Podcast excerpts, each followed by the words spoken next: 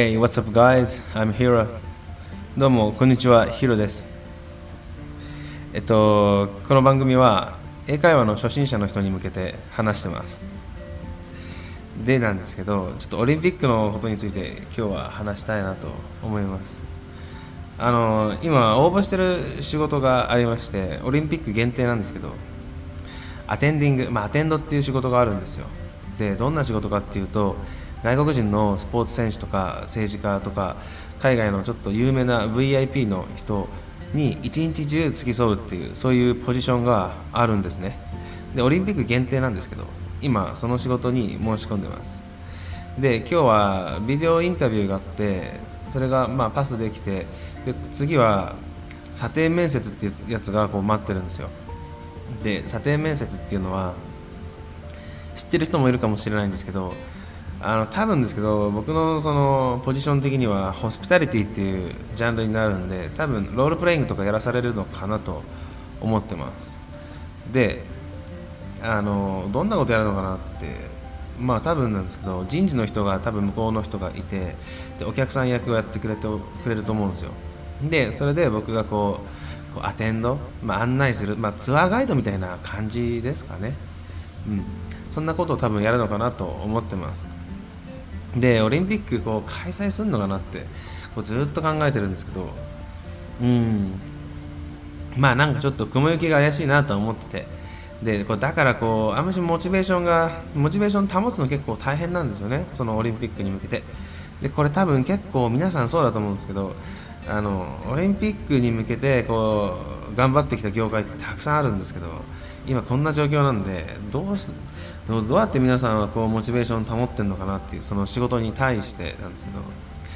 どあのすごく気になります。よかったらそういった意見もどしどしお聞かせください。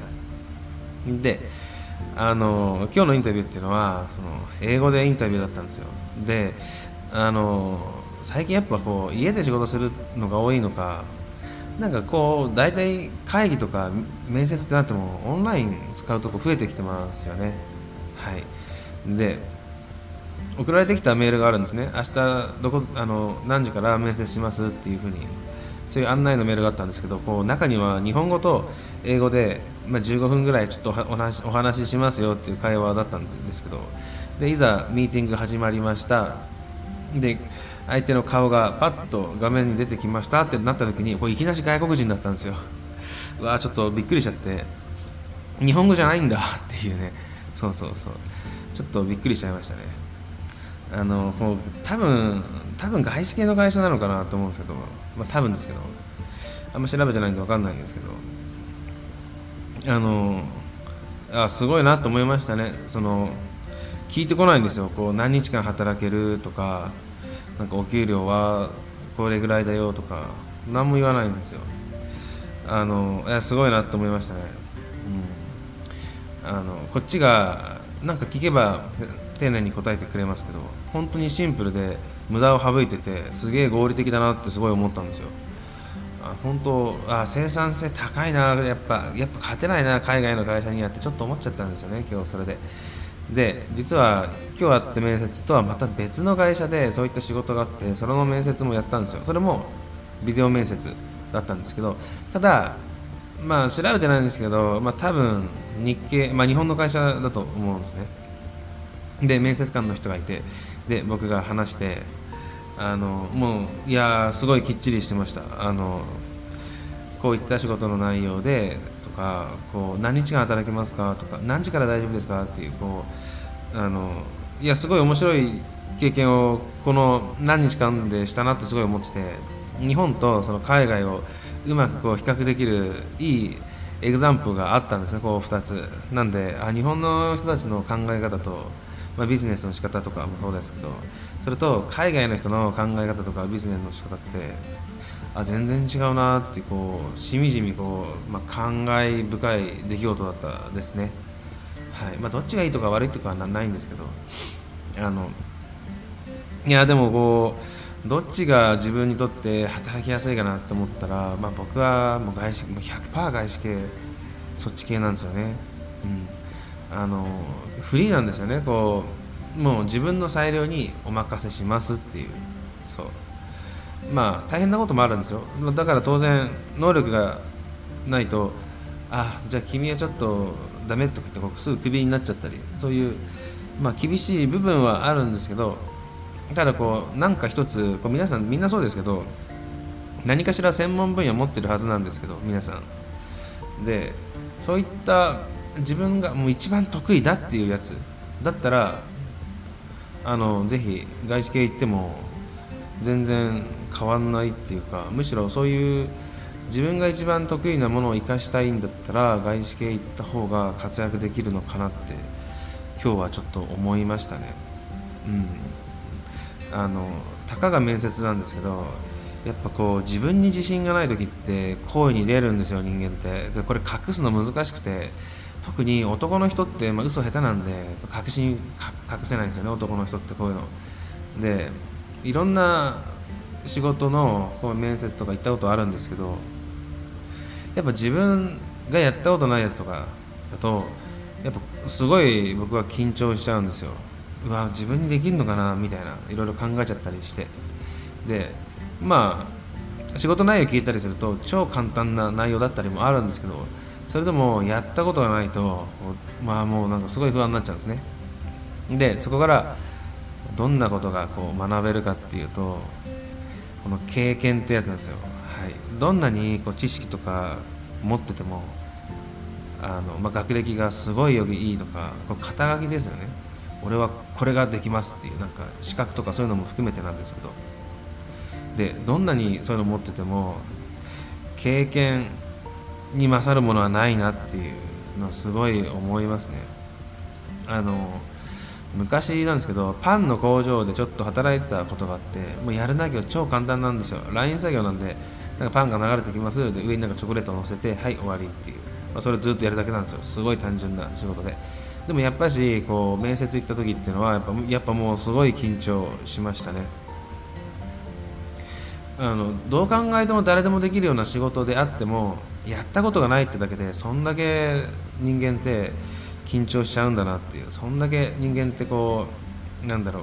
自分じゃないなんかもう何ですかね自信のないかわいそうな風になっちゃうんだなっていうのがその時の経験と今の経験いろいろ比べてみると思うこと思うところがあります。でこの経験っていうのはうんやっぱ大事だなって思いますね。今日の面接は、まあ、その経験そうです自分の得意な経験得意な分野なんでだからこう自信を持って言えたんですね。はい。あのまあコミュニケーション僕教えてるんで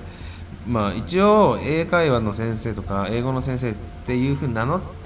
一応名乗るんですけどただ自分ではそういう先生じゃないなとは思っててその外国人とどうやってコミュニケーション取ったらいいのかなとか。そうそこを教える先生だから。だから英語の先生っていうよりかはコミュニケーションとか会話の先生に近いのかなって思ってるんですよ。そうだからまあそうですね。そういった分野が僕は専門だから。だからこう今日の面接でもすごくこう強く出れたっていうのはありますね。うん。でどうでしょう？皆さんの専門分野ですね。どんな人でも必ず1個は専門分野持ってるんであのそういうのをお互いにシェアできたらすごい素晴らしいなって僕は思うんですよ。地域社会の発展にもなるしまあ人間全体人間社会の発展にもなりますし、まあ、何よりもやってる自分たちが一番楽しくて気持ちいいのかなってって思います。あのまあ日本の古い言葉であると思うんですけど何でしたっけ？ってこう言っときながら 出てこないんですけどあの、まあ、得意な好きこそものの上手なれか。はいそうです。すごいすごい考えちゃいましたけど。はい。そう好きこそものの上手なれっていう言葉があるんですけどいやまさに本当に本当にその通りだなって思います。あのスキルをシェアするっていうのがいろいろあるんですよね。こうでも実はそういうサービスが。えっとなんだっけなランサーズとあとクラウドワークスとかなんか確かそういうやつかな。そういうのがあって。で中でこう自分の得意分野をみんな売ってるんですよ。まあフリーランサーってやつですね。フリーランスの仕事なんですけど。で多分ですけどこれから世界はそっちの方に行くかなと思っててどっかの企業での下で働く人っていうのはどんどん減ってきてみんな何かの専門分野に特化していくなって僕思うんですよ。だからそういったフリーランサーの仕事っていうのはこれからも増えていくなって思ってます。なのでフリーランスのサイトがもし見つけたらとりあえず登録してみるといいと思いますよ。あのまあ何でもそうですけどそういうのってまあ、コミュニティっていう呼び方がぴったりかなと思うんですけど、まあ、Facebook とか Instagram とかも、まあ、全部そうですね。このポッドキャストもそうだと思うんですけどでそういうのってこれからもし伸びるやつもしあったら絶対にそれはあの参加した方がいいと思います。でインスタグラマーとかこう YouTuber とかこうそのコミュニティの中であの、まあ、トップの人とか有名な人とかいると思うんですけどそういう人たちってやっぱしそういったコミュニティがまだ全然ない頃から始めてるんですよ。それが多分一番でかい理由かなと思いますね。その彼らがこう成功できた有名になれた理由の一番大きいところはもう昔からやってるっていうみんながこう知る前からやってるっていう流行の先を行ってるってやつですね。あのダーウィンの進化論に似てますよね。あのまあどんな人間が生き残るかっていうとこう変化に対応できるっていうやつですね。で YouTube とか Instagram とか Twitter とか僕ちなみに Twitter フォロワーゼロなんですよ。誰もフォローしてないっていうそう。やってなかったからなんですけどね、はい、まあ Instagram は1600人ぐらいいますけど、まあ、インスタはうんまあ始めたのがそこまで遅くなかったからかな。だと思うんですけど、まあ、だからまあなんとか、うん、普通ぐらいのまあ成功度、まあ、フォロワーの数になってるんですけど。あのなんかそういったコミュニティを見つけたらもうまず最初にもう速攻飛び込んだ方がいいですよ。でそのランサーズとかクラウドワークスっていうのはそうですね。まだいやまだ全然ですよ。多分その2つが日本で多分一番有名な2つだと思うんですけど。あのまだ全然こう伸びてないっていう。まだ全然こうもうぐっちゃぐちゃって感じですよね。もうジャングルっていうか。みんな好き放題やっててって感じですかね。はい。でちなみにこれがちなみに今後どうなっていくかっていうともっとその向こう側管理側のあの監視の目がとりあえず多分厳しくなります。でその次にうん有名な人はどんどん仕事が入る。でも新しく参加する人はまあ厳しいっていう信用がないから、はい、で一社総取りっていうか、まあ、大体こう2080の法則とかって言うんですよ。商品の世界で。あの売上の80%っていうのはあの20%の人がこう出してて、まあ、20%の商品が売れてて、まあ、フリーランスっていうのは自分のサービスいる仕事なんで、まあ、要は商品なんですけど。そう。20%も本当ごく少数の人が売り上げを出してて残りの大部分の人っていうのはもう本当ビリジンっていうか全然稼げないっていう全然売れないってことですね。そう。なのであのマジでこう今だと思いますね。そ。うん、でこういうフリーランサーの、まあ、サイトっていうのもコミュニティっていうのもまあ外の世界海外だともう昔から昔からまあそうですね。ちょっと前からあったんですよ。でもまあこの Spotify とかポッドキャストもそうですけどまあ海外で流行ったものがやっぱ日本に来てでまた日本でもまた流行るっていう。もうもう何十年も前からこの繰り返しなんですけどその流行をつかみ取るっていう意味でも、はい、あのフリーランスの仕事をおすすめします、はい、で海外だとアップワークっていうのがあるんですよ。僕ちょうど最近アップワークの審査が通ってアップワークもう今厳しくなっちゃうなっちゃったんですよ。その入るのに、うん、うん、もう、まあまあ、日本のそのランサーズとかアップワーク、うん、アップワークじゃなくてクラウドワークスとかもう多分そうなっていくと思うんですけどやっとこうアップワークに審査が通って入れたっていう今段階で、はい、アップワークっていうのがまあ多分フリーランサーの仕事のまあパイオニア的な存在なんですけどアップワークあともう一個なんか確か有名だったんですけどちょっと思い出せないんですけどその2つぐらいがもう世界でもほぼ主流でもうそれもそうですよね。そのコミュニティもそうですよね。その売れてんのっていうのはみんなが人気があるコミュニティアップワークとかですけどそういうのは数ある中の本当ごく一部で残りのほとんどはもう誰も寂しいコミュニティっていうそうそうなっててもう本当まあ、本当20、80の割合に本当に分かる、もう何でもそうだなと思いますね。はい、というわけで、だいぶインタビューの、オリンピックのインタビューの話からだいぶずれちゃったんですけど、はい、でオリンピックのインタビューの話、まあ、一応ちょっと、あとちょっとしますかね。はい、あの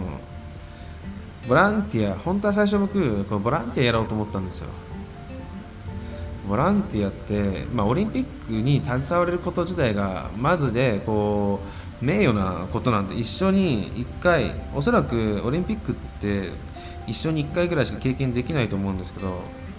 その最高の瞬間にこう携われるっていうもうそれだけでも完璧なんでお金なんかいらなくてボランティアでいいっていう感じだったんですよ。ただ僕はこう乗り遅れちゃったんですね、はい、ボランティアしたかったんですけどもうあ締め切ってましたっていう。そうすげえもったいないことしちゃったなっていう。そうだからこう今 こうもがいてるんですよね。オリンピックに携わりたいからっていう。この時期あ僕も知らなかったんですけどもう本当みんながみんなボランティアだけで仕事するんだなオリンピックって運営するんだなと思ったんですけどまあ実はそうでもなくてオリンピックのちょっとでも外に行くと五輪あオリンピックの委員会がこう管理してる範囲をちょっとでもそこ外に出るともうビジネスの金金金っていうそんな風になってるんですよ。で今日まあインタビューした仕事もお給料すげえいいんですよ。普通に働くのの、まあ、2倍以上はもらえるような仕事になってて相当そのこのそこの会社にあの東京都とかオリンピックの委員会からとかそういったところから相当なお金がこう流れてきてて。と思うんですよ。まあ、スポンサーが確かいるって言ってたんですね。ちょっとここで名前出せないんですけど、すごい有名な、世界的に有名な会社なんですけど、そこがお金を出してるから、ってことは、そこの会社っていうのは、まあ、もうスポンサー権持ってるような会社なんですよ。